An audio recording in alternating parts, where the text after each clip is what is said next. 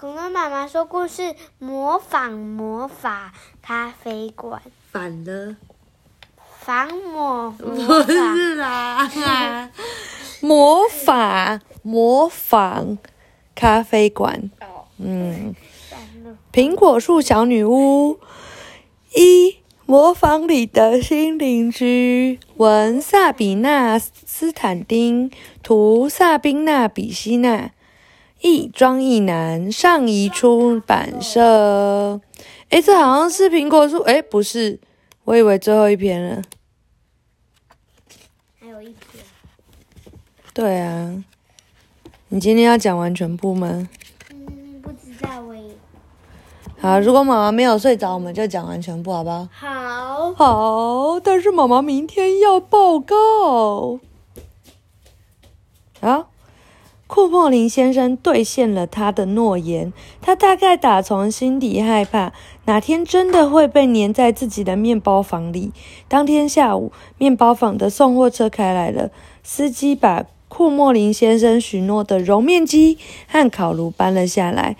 库恩布兰特一家喜出望外，立刻把老磨坊布置成面包坊。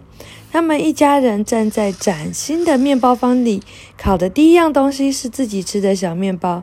小面包的滋味真是太棒了，这一点也不奇怪，因为做面包用的鸡蛋是那五只母鸡下的。孩子们打包了一些小面包，来到了佩特纳拉的苹果房子前。快开门，佩特纳拉！路易斯一边敲一边喊：“我们带了礼物来给你。”门立刻打开了。我没听错吧？你们准备的礼物要给我？我最喜欢礼物了。那就快让我们进去呀！雷亚催促着说：“我们带了非常好吃的礼物，还热乎乎的呢。你猜猜看是什么？”路易斯说：“热乎乎又好吃，那是什么呢？”佩特拉拉揉了揉鼻子。是不是卷心菜猪肉卷呢？这么困难的东西，孩子们笑了。错了，错了，怎么可能？我从来不会吃错出错。想想之前发生的事，佩特纳拉，雷亚说：“好吧。”佩特纳拉用调皮的眼神看了孩子们一眼。这个礼物是不是跟我的手掌差不多大？外表酥脆。孩子们点点头，闻起来香喷喷。孩子们又点点头，涂上了草莓酱就更好吃了。兄妹俩笑了起来。所以我猜是你们亲手烤的第一批小面包吗？耶，猜对了！快说，你是不是一开始就知道了？兄妹俩问。佩特纳拉笑了。不不不，我发誓没有那么容易猜到的。好了，快给我看看你们烤了什么。大家坐在餐桌旁边，津津有味地吃起小面包。爸爸现在忙得停不下来。路易斯说：“他们打算在两周后开张，接待第一批客人。新咖啡馆的名字他也都想好了，叫‘魔法模仿咖啡馆’，因为他觉得这里的事实在太不可思议了。”兄妹调皮地笑了起来。佩特拉拉把最后一口面包塞进嘴巴里。舒服的靠在椅背上，这样的话，空了很久的模仿屋子又要热闹起来。只要你们的客人守规矩，不要来惹我和苹果树小人，那我就不反对喽。库恩布兰特先生真的忙得停不下来，他印了好多份请柬，发送到市区，邀请大家来光顾魔法模仿咖啡馆的开幕。他把老模仿彻彻底底的改造成面包坊。一切焕然一新。库恩布兰特太太从他工作的小餐馆找来的桌子和椅子，还请到当地的报社记者来报道。接下来就是等待开幕的日子喽。这一天终于到来了，库恩布兰特先生相当紧张。好在一切顺利，连天气都十分配合。太阳从柔和的蓝天中露出了笑脸，温度计上的水银升到了二十度。雷亚和路易斯在入口足足站了半小时，又兴奋又紧紧张，片刻不离地盯着下面的公路。第一批客人让他们等得好紧、好心急。他们的爸爸认为会有很多到山里徒步的人来观光，不过到目前为止，连一只登山鞋都没有看到，一个人都没有。雷亚丧气地说：“爸爸的请柬上写着两点开始，可是怎么可能一个人也没有？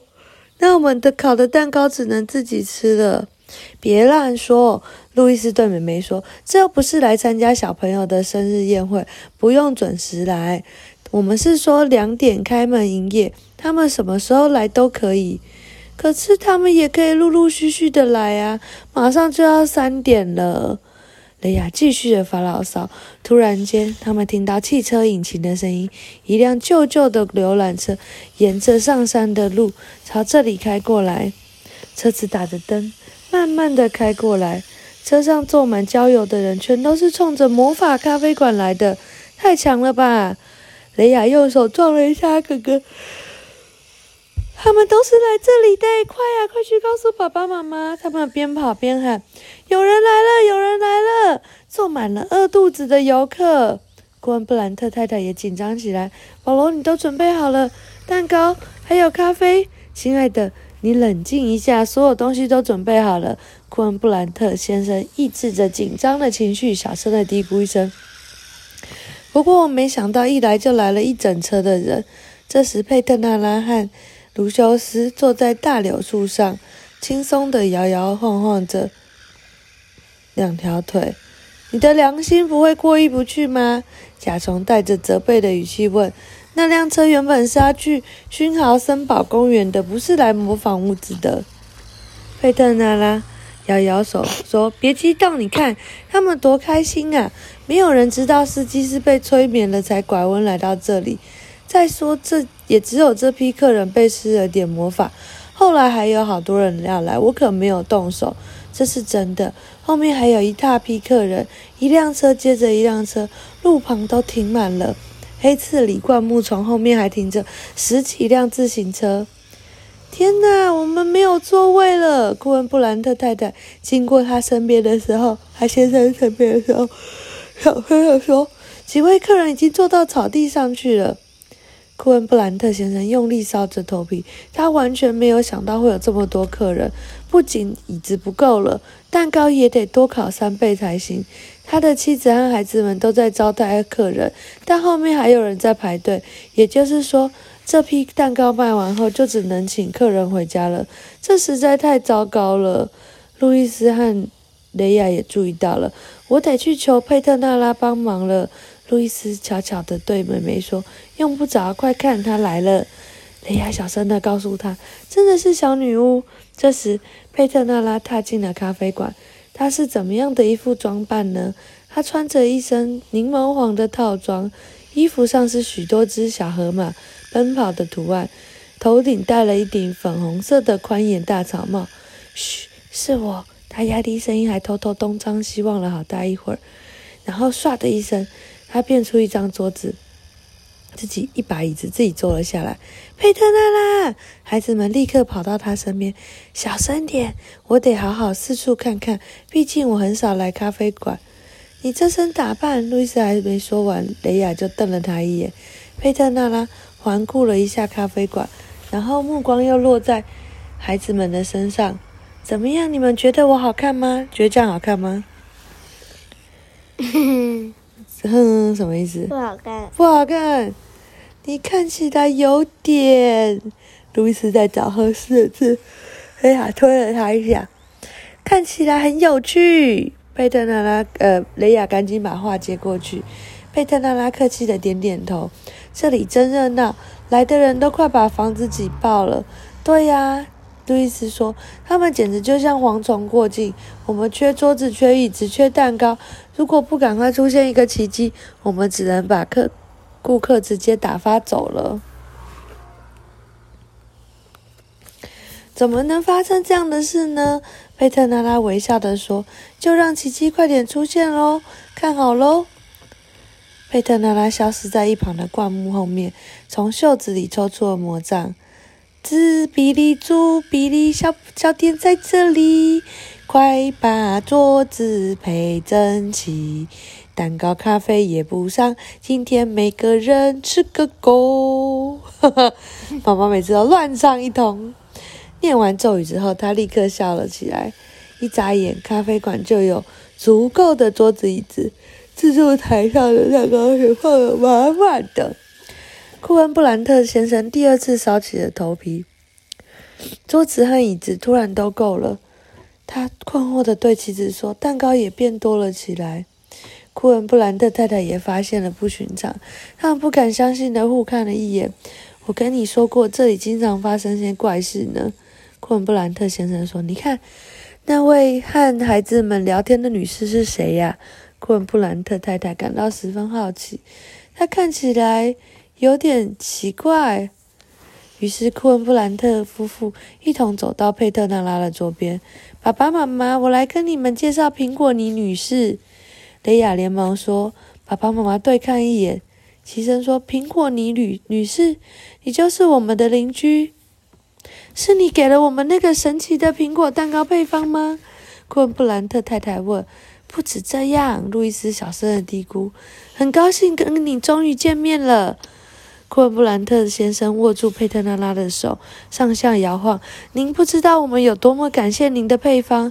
可以说，没有这个配方，就没有这个魔法模仿咖啡馆。真的吗？佩特娜拉有点惊讶。真的，不过这件事说来话长。库恩布兰特先生说：“等您下次有空的时候再说给我听喽。”佩特娜拉体贴地说：“今今天一定忙坏了。”库恩布兰特先生亲切地看着佩特纳拉：“您说的对，今天不是聊天的时候，下次请一定要来我们家做客哦。”“是啊，您一定要来的。”库恩布兰特太太跑去下一张桌子招呼客人之前，向佩特拉拉发出了邀请。“看来他们很喜欢你呢。”雷亚说，“因为你打扮得像艺术艺术家，这么优雅。”路易斯笑着说。雷亚瞪了他一眼：“过奖了，过奖了。”佩特纳拉心花怒放地回答：“你们太会夸奖人了。想吃一块蛋糕吗？”雷亚问。佩特纳拉摇摇了头：“下次吧，我答应苹果树小人，今天要去他们那里。其实是他们派我来侦查情况情况的。他们有点担心这么多人会怎么样。好了，你们不用管我了，快去帮妈妈的忙吧。你们愿意的话，明天再见喽。”雷亚和路易斯飞快地跑开了。讲完了，还要继续讲吗？好，南瓜脑袋和点点鬼火，这是魔法树小女巫的最后一篇。佩特娜拉找了一个合适的时机，趁人没注意的时候消失在荒原里，在玫瑰花丛的后面，客人的声音就不会太吵了。她飞快地跑向皇冠帽子的苹果树，摇了摇口袋的苹果籽。转眼间变变成了苹果树女巫的大小，一阵嗡嗡嗡的声音响起，卢修斯来了。佩特娜拉赶紧缩起脖子，但鹿角甲虫的肚子还是从他的头上插了过去。我的老天爷啊，卢修斯，你想要撞死我吗？对不起，我看到你穿过花园就跟着过来了。佩特娜拉戴好了头上的帽子，敲了敲门，没多久就开了。啊哈，你终于来了！皇冠帽子愣了一下，你你看起来有点奇怪啊！奇怪，我看起来不是奇怪，是很有趣。苹果树小人可能不懂这些。佩特娜拉哼了一声，一边走进去。其他苹果树小人已经在客厅里等了，他们立刻围坐在一起，让佩特娜拉坐在沙发的中间。快告诉我们那个咖啡馆怎么样？甜菜小鸡新奇的问。小七。就是这样，让他让他开在我们旁边吗？还是说我们得弄些奇怪的声音把客人都赶走呢？这还不简单，只要在花园的池塘里掀起一阵洪水，芦笋牙齿怯怯地笑起来，客人们就只好捧起蛋糕，比谁游得快了。贝特娜拉把手搭在芦笋牙齿细小的胳膊上，让他不要那么激动，然后摇了摇头。等我说完，你们就能安心了。小芦笋牙齿，这位邻居的咖啡馆不会给我们带来麻烦，反而会让咖花园更热闹呢。你想想看，一下子可以看到这么多人，比光看苹果树、蒲公英还有荒废的魔法要好，模模仿要好玩多了。再说，库恩布兰特一家都是心地善良的人，现在的情况再好不过了。苹果树小人松了一大口气，大家纷纷表示赞同。你说的没有错，我们有机会大饱眼福了。光是今天下午看到的人，就已经超过我们上星期看到的全部人了。我们最后再给库恩布兰特一家和他们的客人安排一场好戏，你们觉得怎么样啊？佩特纳拉用询问的眼神看着小伙伴们，就算是送给新咖啡馆的一场小小的欢迎仪式吧。你觉得会是什么仪式？不知道。嗯，每次都不想。鬼火。鬼火，那不是很恐怖吗？好。宝可梦也会熊鬼火。好。那你喜欢看到鬼火吗？它就是鬼火，就是宝可梦熊鬼火，就是乱飘，然后就乱飘，然后就跑到你家后面，然后就弄它，然后它就消失。嗯，好，那就一起来到花园里吧。我们在大柳树下碰面喽。贝特娜拉说着，便和卢修斯一起飞向花园。苹果树小人们连忙跟上。三分钟后，他们肩并肩坐在大柳树一根粗壮的树枝上，那里既隐蔽视野就好，能看见整个咖啡馆。虽然天色已经有点晚了，但还有好多客人继续坐在那里。这个时候，他们不点咖啡和蛋糕了，而是喝起可乐和啤酒。反正谁都不愿意早早回家。魔法，魔法！费特娜拉把大声的把招牌里念了一遍。好了，我们要让这个名字成真。你们准备好了吗？卢修斯和苹果树小人都点了点头。佩特娜拉站了起来，抽出魔杖，在空中画了一个圈。魔杖的一端立刻喷出无数颗闪亮的小星星。嗯。他就要唱咒语喽。从菜园里升起吧，南瓜脑袋集合吧，神神鬼脸点点鬼火，鬼影子穿过花园里，万圣节就在眼前。怎么样？你看到什么？没有看到什么。突然间，一个南瓜砰的发出亮光，从菜园里升起来，贴着地面飘过黑漆漆的花园。路易斯第一个看到他们，他又兴奋又害怕，赶快叫他的妹妹过来看。我简直不敢相信！你看，花园里飞来了什么东西？雷亚转过头，啊的叫出声，那点亮的鬼脸，着实把他吓了一跳。客人们。这时候也都看到了这精彩却有点吓人一幕：有人从座位上跳起来，有人拔腿就想要跑，还有一些人只是张着大嘴巴，愣愣的看向南瓜脑袋飘向自己来。怎么办？好恐怖哦！路易斯冲回屋里，生怕爸爸妈妈错过这一幕。外面很热闹，你们一定要亲眼去看。爸爸妈妈还没有做出反应，他又跑回花园了。库恩。布兰特夫妇也被眼前的景象震撼到合不拢嘴。南瓜脑袋这时已经飞到咖啡馆，高高的悬在办公桌。呜呜呜呜！他发出呜咽的声音，好像有风穿过他们空空的脑袋。这样客人不就很害怕吗？啊！客人们不断的发出惊叹声，而且紧接爆发出热烈的掌声。照张。照照亮一张张的桌椅，不再是暗微暗的小台灯，而是成群的南瓜灯，发出神秘的幽光。我的天哪！快向我透露一下，这是什么魔术吧？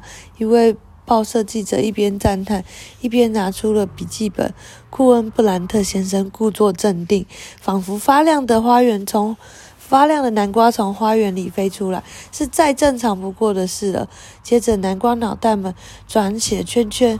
库恩布兰特先生清清了嗓子：“哎呀，马上就要过圣诞节了，所以我想要是有点小小的惊喜。”顾问布兰特先生结巴的说不下去了：“太惊喜了！”一位年轻的女士高声说：“这是一个与众不同的地方。”是不是孩子们？孩子们听，拼命的点点头，出神的看着那些漂浮的、一闪一闪的南瓜。库恩布兰特太太走到丈夫的身边，挽起他的手臂。我觉得老磨坊里有个好心的魔法精灵，她说：“那是我取的名字，模仿魔法，哎，模仿魔法魔法，真是再贴切不过了。”库恩布兰特先生得意地笑了起来。不过，这会不会是和那位神秘的邻居有关系呢？库恩布兰特太太微笑着说：“希望我们能够早点搞清楚。”雷亚和路易斯已经猜到佩特娜拉会躲在哪里，他们一下子就找到大柳树上的苹果树小女巫和苹果树小人。